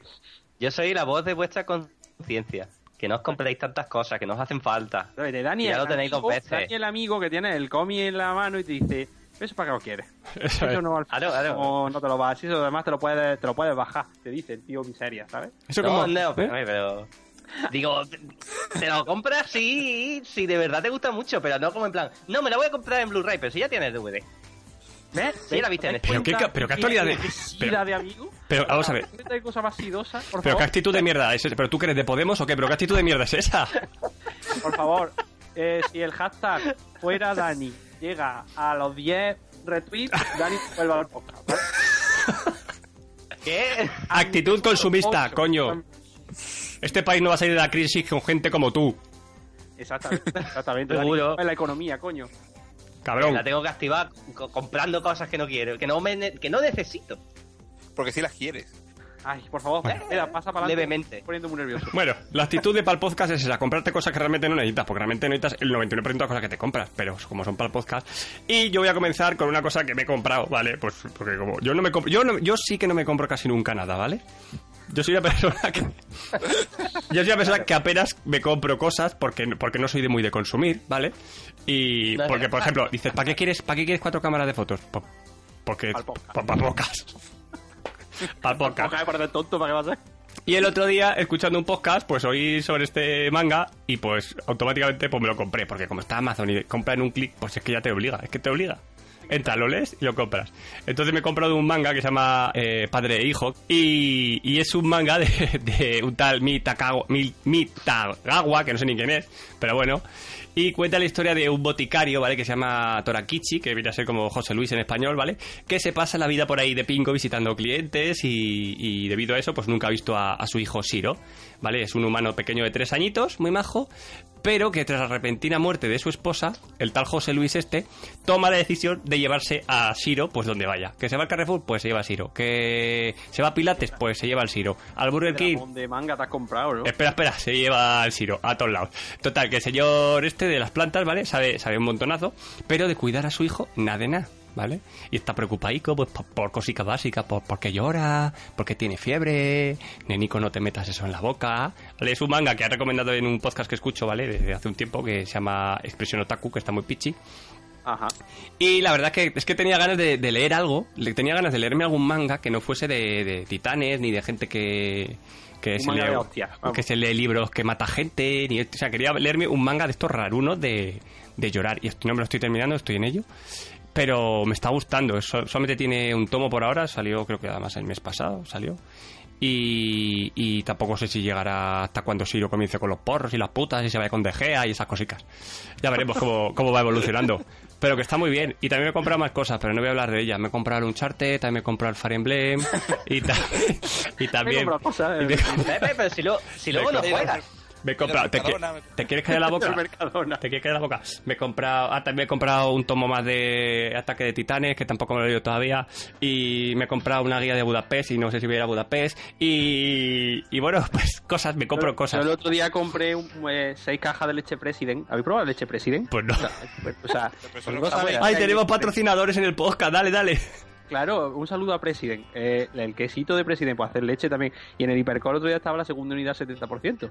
Y oye, eh, está muy buena la leche President. Pues ya está. Os recomiendo que la probéis. Pa'l podcast. Hablando de estas cosas para el podcast. Para el podcast. También me he comprado una cajica para guardar los juegos de la 3DS, para que no estén por aquí desordenados a lo loco. ¿Qué más me he comprado? Ah, me quiero comprar otra cámara de fotos, pero mi mujer no me deja porque dice que como voy a tener un hijo, no me tengo que gastar el dinero en esas mierdas porque ya tengo cinco cámaras te- de fotos. Cuando, te- cuando tengas, cuando tengas un hijo, Y hace bien. El, el podcast es para el niño.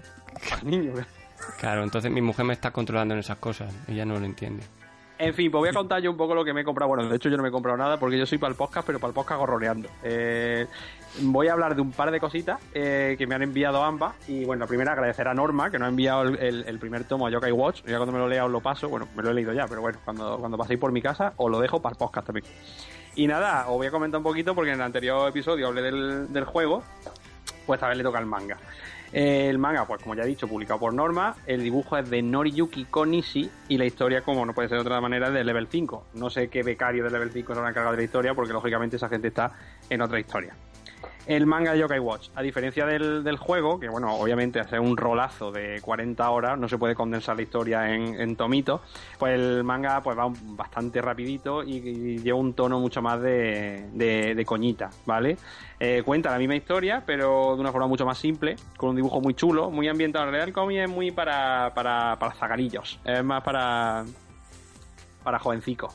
Pero bueno, aún así es bastante divertido. Cada capítulo te presenta un nuevo yokai, de tal manera que el manga pues, un poco intenta llevar el espíritu del juego en el sentido de hay ocho capítulos, pues ya has conocido a ocho yokai. Y así irá eh, tomo a tomo eh, eso, presentando a más bichejos. En este pues se conoce a Whisper, que es el que acompaña el juego al principio, a Ivan Yang, que es el gatico este tan famoso, y luego pues está Negatalia, Felizonte, Negastisquito, estos nombres tan chulos que le han puesto los que han los que han traducido el juego. Y nada, la serie está abierta y, y nada, por ahora pinta guay, un cómic facilito, ligerito de leer y bastante bastante pichi, como diría Poveda. Y nada, y también quiero hablar muy rápidamente de- del último juego japo que, que me estoy jugando, que se lo recomiendo mucho a Juan, que estaba el otro día pidiéndonos juegos para la playa, para la 3DS. Pues Sí. este se lo recomiendo muy mucho. Kirby Planet Robobot. Es el último, el último Kirby que ha salido para la 3DS. Eh, por supuesto, y como no puede ser de otra manera, de HAL Laboratory, los que llevan 25 años haciendo juegos de Kirby, nada más y nada menos. Y bueno, mm, digamos que el juego es una especie de secuela casi directa de Kirby Triple Deluxe, que es el primero que salió para 3DS, que a mí me encantó, me pareció un juego chulísimo. Este continúa en la estela del concepto de plataforma en falsas 3D, en falsas 2D, perdona, con dos planos para jugar con el 3D, pero en este incorporan, como bien indica el título, un concepto de mecánica nuevo que son los robots. Eh, ahora Kirby se en un estoy super- viendo la portada. Es un, Exactamente, es maravilloso. Kirby en un mecha. Exactamente. Kirby se monta en un mecha rosa gigante y, y adquiere, digamos, más fuerza y sobre todo es más fuerza. Es como todo más bruto. Digamos que los robots potencian las habilidades clásicas de Kirby. Que Kirby se traga un muñeco de fuego. Pues con el robot mm, tiene una especie de mega llamarada. Y luego también tiene pues otra afecta también a la mecánica en otra serie de cosas. Pues pueden eh, levantar, eh, pueden mover el escenario con tuerca, en fin, hacer una serie de cosas. El juego está chulísimo, es súper rejugable, como suelen ser todos los Kirby, con un montón de secretos, un montón de pegatinas que, que encontrar. Y la verdad es que a mí me tiene súper enganchado. Estoy, estoy, estoy con este y con el Uncharted 4. Y fíjate que me, que me tiene más, más enganchado ahora mismo el, el Kirby Planet Robot. Así que nada. Eh, Yo, yo tengo una, una, du- una pregunta. Sí. Profe, eh, a mí los Kirby siempre me han empalagado muchísimo. ¿Me van a la este? Vamos a ver, si te empalaga por el concepto de que estás manejando a una pelota rosa, sí. No, pero no es solo la pelota Eso rosa, es todo. Todo el, eh, el Kirby en sí, toda la ambientación, la música. Vamos a ver. Eh, no sé, me da como, como, como subidón de azúcar. Claro, o sea, es todo azúcar, azúcar pura. Eh, escenarios coloridos, personajes súper adorables, el, el protagonista es súper kawaii, pero si tú le encuentras la gracia a la, a la mecánica de los Kirby, que es brillante, me parece, porque por un lado te permite partidas súper de tirar el sofá sin complicación ninguna, o sea, superar el, el- el nivel historia, o sea, el modo historia de Kirby siempre es muy fácil. Te lo puedes pasar traca, traca, traca, en una horita. Pero luego conseguir los objetos secretos, eso es harina de otro costal. Que Vale. si los, la- los chips que vienen ocultos, las pegatinas. El juego, si te, lo, si te mola rejugarlo, te lo va a pasar genial. Porque, y luego también tiene unos modos extra para subir la dificultad, que es la leche. Yo te recomiendo que le pegues un- una partidita. Y ya luego me Vale, guay. Y eso es todo. Lo- estas son mis cositas de palposca de este, de este episodio. Bueno, Dani, tus cositas de no podcast, pero lo que sea. Vale. No, verdad, yo no me las compro, yo lo veo por internet y digo, Y lo "Tengo robo". información. ¿Quién, Ay, Dios mío. eh? ¿Qui- quien tenga dinero, pues se lo compre o Muero algo. por dentro. Pero No, si, hombre, tienes, si tienes tierra, Dani, más que nadie, hombre, por Dios. Sí, claro, claro. No me hagas hablar. Así soy rico. Así soy rico. Bueno, pues el- hay un manga del cual soy muy fans, que es pues es todo lo opuesto, de hecho, a Yokai Watch, porque este es bastante oscuro y denso, que es Berserk. ¿Lo conocéis? Sí. ¿Os suena? Sí, claro. Vale. Me suena. Bueno, pues eh, básicamente eh, regresa a publicarse de forma regular eh, este 24 de junio. Hacía, es el tomo número 38 y hace eh, más de tres años que no sale un tomo nuevo. Porque el autor, eh, Kentaro Miura, va, va a su ritmo, ¿vale? Él no tiene prisa. Es la, es la obra de su vida, lleva publicándolo de- desde 1988 y, y le falta, le falta bastante para terminar. Pero es que se tira temporadas sabáticas muy tochas. Es el George R.R. Martin del manga, podríamos decir. Mm, Podríamos decir, sí. Bueno, pues el caso es que hubo una movida muy divertida y es que hubo un bulo, porque ya lo he investigado un poco más y al principio decían la gente, no, ha dejado el juego, el juego, el, el manga tres años parado porque se enganchó a jugar a un juego de Idol Masters, de Idol Master de estos. Pero Madre mía. Y Señor. resulta que es verdad que le gustan. Sí, este hombre que hace un manga súper serio de un, un cazador de demonios con muchas vísceras, tripas y una historia súper seria. Le gustan los, los, los jueguecitos de citas. Le encanta. Eso él lo admitió y lo dice, pero a la gente dijo que es que es- dejó estuvo años sin, sin volver a trabajar porque estaba enganchado. Lleva, no como, lleva como una doble vida interesantísima, ¿no? Por un lado Sí, hace sí, un sí. manga hiper cruento y por el otro le encantan los juegos de cita que- Con gafas. Claro. con gafas. Pero el caso, el caso es que no, simplemente lo deja porque en, ver- en verdad si tú ves el manga ves que hay, hay mucho trabajo detrás. Tiene eh, unas ilustraciones brutales y además se, se quiere tomar mucho tiempo, aunque seguro que no trabaja solo. Él va a ritmo de un capítulo cada X meses. Pues a ese ritmo, evidentemente, tarda años en sacar tomos. Claro. Pero bueno, la buena noticia es eso, que, que él dice, dice que va a volver a publicar de forma regular, a ver si es verdad. Eh, por otro lado, eh, es que se han unido varias cosas, porque también se sale nuevo anime. Eh, con este serían tres animes de la serie, y no está terminada. Eh, está un antiguo, que no sé de qué año era, pero son 12 capítulos. Está muy bien. El dibujo estilo. eh, el puño de la estrella del norte, ese estilo, ¿no? De dibujo. Y la verdad es que mola un montón. Solo cuenta el primer arco argumental de la historia. Antes de, digamos, ser un cazador de demonios, pero está muy bien. Eh, luego hicieron tres películas. Esto es parecido al rollo Evangelion. Ah, Hicieron películas que volvían a contar lo mismo y, y simplemente pues con CGI, un poquito, es un poquito de 3D y, y resumido. Y ahora, eh, nuevo anime que, por lo que se ha visto, parece que va a avanzar un poco en la historia. Ya no va a contar solo la parte de, de cuando estaba en la banda del halcón, sino que ya va, va a avanzar un poquito la historia, aunque tampoco hay... He visto algo que parece relleno, que no me encaja, como en plan, esto no está en el manga, no sé, para que inventas encima, que tiene mucho que contar, pero bueno. Y la otra noticia, yo te digo que, que todos los fans de, de Berserk que estamos de enhorabuena, es que sale, sale un videojuego también. Joder. Eh, ¿No te lo vas a un comprar? Al final te Sí, sí, no lo voy a comprar, pero bueno. Te lo, vas me a ver, te, ilusión. te va, te lo vas a ver en YouTube como se lo pasan otros, ¿verdad? Claro, me veo los trailers y ya con eso voy tirando. Que, que el, el- es un Mushu, que son los juegos estos estilo Dynasty Warriors, de estos que metes una hostia y salen volando 20. Que yo espero que no, no sea exactamente así, porque eh, aunque en el manga, aunque es muy bestia, tío, verás, es como, él lleva una espada como la de Cloud, ¿vale? De dos metros.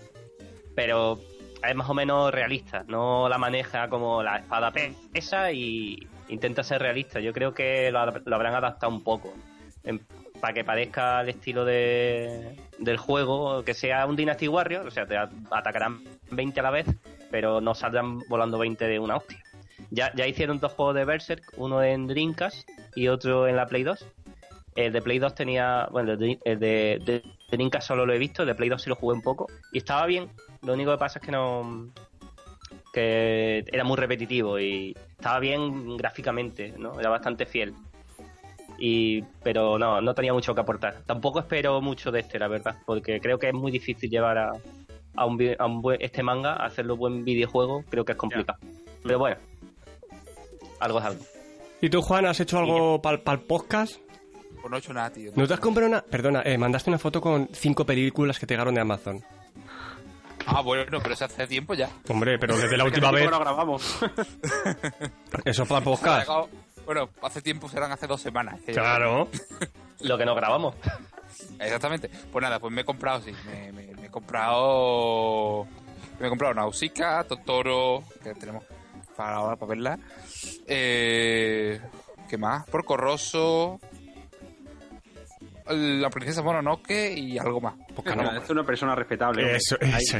Así Y de golpe todo. En Blu-ray decente todo. Ahí, de golpe todo encima. Si, si me compro algo algún día, ¿me admitís como amiguito otra vez? Sí, Pero Bueno, depende. conocido. ¿Eh? Tienes que ser algo a lo grande.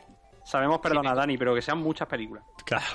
No, eh, y si me compro un manga al mes, Mira, yo ¿puedo creo que? Eso ya es un paso, ¿eh? se, se puede, se puede definir a Dani como la persona que tiene una Play 4 en la caja. Exactamente. Sí que vamos a esperar. Sí, bueno. Que no. que no tengo tiempo. Claro. Sí, tanto negocio, tanto. Claro, ¿Qué coño hace? Cumbre europea, se tienen liado. claro. Pues ¿Pero nada. ¿Qué has dicho? ¿Qué? Cumbre europea. que ir. Que si queréis seguimos con lo más molón de Japón. Juanito, ¿lo tienes preparado o qué? Eh, sí, lo tengo delante. Pues dale. Que necesito un jingle para esto, pero bueno. Vale. Yo te lo, yo te lo preparo para la próxima vez. Vale, eh, en la última vez, pues, bueno, un recuerdo muy rápido cómo era esto. Esto estamos haciendo una especie de playoff con muchísimos elementos de Japón, ¿vale? Vamos enfrentando los de dos en dos. Por cada día hacemos 10 y de esos 10 pues los dejamos en 5 y vamos a ir haciendo como eliminatorias hasta que solo quede una cosa que será lo más molón de Japón. La última vez que grabamos, que fue, no sé, eh, hace tres años o así, Mucho tiempo. eh, sí. Eh, hubo un par de empates, uno se resolvió por Twitter, pero el otro se quedó pendiente y se quedó en que Dani Eh, Tenía- eh, sí. tenía, Sí, que, tenía que encontrar un Shiroken con grabaciones hentai para que ganara el, hentai, el Shiruken y si no ganaba el hentai. ¿La ha encontrado, Dani? ¿Cómo, cómo? Que yo- no, no, no. No, no quedamos en eso, ¿eh? Gana el quedamos en que yo... No, espérate, espérate. Yo, ¿Que yo qué? Yo... no- Por favor. Lo que tenía que hacer era una bájale el ilustración, micrófono a Dani. una ilustración de la... como si fuera el torneo de artes marciales de, Ay, de Dragon Ball. también, ¿Es verdad? También, También, también. ¿verdad? Sí, lo intenté, pero es que no encontré ninguna imagen. y Tenía que dibujarlo de cero. Y dije, Ay. que, uy, qué pereza. Ah. Entonces, O trabajaremos si en ello. a 5 retweets de Dani no o Dani fuera y volverá al podcast. Venga. Pero una Vale. cosa, que era lo de que yo tenía que buscar el Shuriken en gente y eso, no, eso no tenía que buscar yo. Da igual, Dani, ya seguimos. Vale, enfrentamos los nuevos, ¿vale? Nueva tanda. Es muy facilito todo. A ver, Son, son o sea, 10 elementos enfrentados de dos en dos. Tenemos primero a Link de Zelda, Mm, ¿vale? O el porno con pulpos. Coño, Joder. qué fácil, ¿no? pero qué tontería, ¿no? Por algo pulpo. Por pulpos. A ver, a ver, a ver. Hombre, por un lado, bueno, Link es un personaje mítico, un icono de la cultura japonesa, pero joder, el porno con pulpo Claro. es que está ahí desde la época Edo. Entonces, pues yo voto porno con pulpo. Porno con pulpos. Yo también. Pues ya está. Pues, pues ya está, da igual. Yo digo a decir Link, pero digo, bueno, Vale. Dilo, dilo, hombre, que quede tu, tu... Link, venga, venga. Eh, pues no. Vale, la peli de Ring o el saque. Saque, Uf. saque. Eh, pues no sé. Yo saque, claramente. Pues yo no lo tengo tan claro, ¿eh? Yo tampoco. Las películas de miedito no me, no me. Pero es que de Ring está muy chula. Yo voy a decir de Ring, porque el saque, bueno, el saque es una cosa muy, pero tampoco. Hay, hay, hay mal, mal coleos por ahí. Que disfruta. Venga. Con de Ring. El saque. El saque. Venga, pues yo también saque. ya tengo- Venga, pues ya está. Venga, otro. La dictadura de Eh, la mayoría. Exactamente. Hello Kitty o el flamenco japonés. Uy, tengo. Está difícil. Santo. Qué Yo me quedo con Hello Kitty. Flamenco japonés. Hay una Dreamcast de Hello Kitty y eso merece todo mi respeto y atención. Flamenco japonés. Joder, macho. De verdad no te... Eh, flamenco japonés. Venga, pues nada. Ya está, me voy del podcast yo. Bueno, Hatsume Miku, que es la cantante virtual. Esta, ¿Sabéis quién es? Sí. sí, sí. O eh, los kamikazes. Joder. Uf, qué, qué bajona, ¿no? joder. Hombre, pues yo me quedo con Hasune Miku, la verdad. Un, concierto holográfico es algo que, que el ah, para lo que el futuro nunca estará preparado. Y ya existe en Japón, así que por mí, Hasune a muerte. Yo me quedo con Eh. eso porque tengo la esperanza de que hagan uno así con Rocío Jurado. Eh, Poveda me ha convencido. Hasune Miku, de Rocío Jurado, a ser posible. Yo diría los kamikazes, pero bueno, me habéis ganado. Y por último, la era Edo entera. Oh, qué cosa más genérica. vale, Sí. El rollete era Edo, digamos. sí. O los Power Rangers. Oh, Power Rangers. los Power Ranger.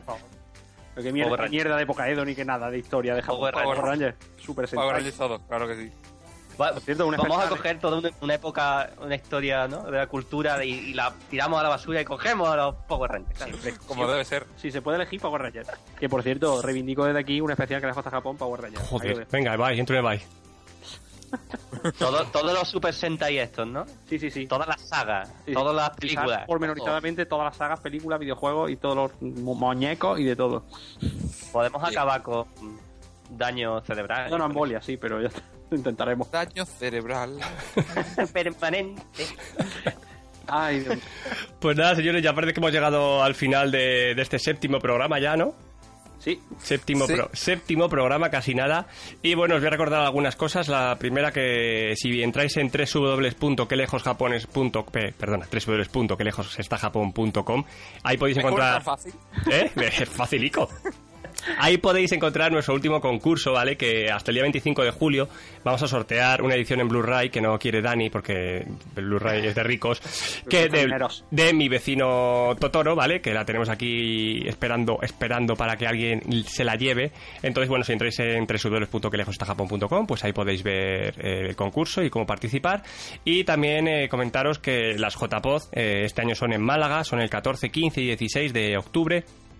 Y en los premios ASEPOD ya puedes elegir cuál quieres que sea tu, tu podcast favorito del público, ¿vale? así que no lo dudéis. Así que no lo dudéis, por favor. También podéis... Joder, puta.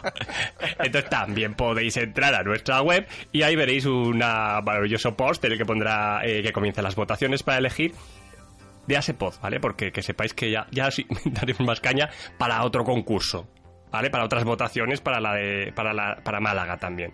Porque claro, por- si vamos a estar aquí regalando películas nosotros Eso a es. cambio de nada. A cambio de nada, o sea que es que es facilísimo, os vais a tardar un segundo, solamente tenéis que entrar, poner nuestro nombre del podcast y fin de la historia. Y para adelante. Y para adelante, y para el podcast, ¿vale? Y para el Para el podcast. Y nada, y lo que decía que si queréis contactar con nosotros, pues, ¿cómo, Ricardo? Procede. Pues bueno, pues por los medios tradicionales y modernos como eh, nuestro correo que lejos está Japón arroba gmail.com por nuestro Twitter Q lejos está Japón, recordar la Q de modernos, de gente nueva, gente verdadera y en nuestro Facebook que lejos está Japón. Todo muy muy difícil. Recordaros también que estamos en Evox, en iTunes, en Spreaker, donde queráis, para que nos escuchéis donde, donde os haga En el, casa, en todos lados. donde os haga del pot- mismísimo potorro. ¿Vale? Y nada, que muchas gracias, chavales, por, por este séptimo programa tan fresquito de Hablando de Humor Amarillo. Bueno, lo de fresquito lo dirás por ti, que está en Madrid. Sí, bueno, aquí ya estamos cociendo, ¿no? Aquí también, aquí también, aquí también. Te recuerdo que vivo en una casa de medio metro cuadrado y, y es un hornillo esto. Y Ricardo, ¿con qué canción nos despedimos hoy? Eh, ¿Con qué canción nos despedimos hoy? ¿Me Venga. pregunta? Sí, venga. Pues no sé, pues ya que estamos en la de una de las últimas referencias que, que hemos hecho con Hasune Miku, ha sido la grandísima Rocío Jurado, yo creo que nada mejor, porque además ahí encontramos esa, esa conexión con, con ese mítico cuadro eh, de ukiyo-e, de, la, de esa gran ola japonesa, con, con una ola. Qué bien, qué bien hilado, por Dios. Madre mía. ¡Qué maravilla! Ay, señor Rocío Jurado. Pues, pues, ¿qué voy a decir? Pues nos despedimos con Rocío Jurado. Grabé tu barca, me hice por ti marinero para cruzar los mares, surcando los deseos. Fui tan feliz en tus brazos, fui tan feliz en tu puerto que el corazón quedó preso de tu cuerpo y de tu piel. Como una ola, tu amor llegó a mi vida, como una ola de fuego y de caricias, de espuma blanca y rumor de caracolas, como una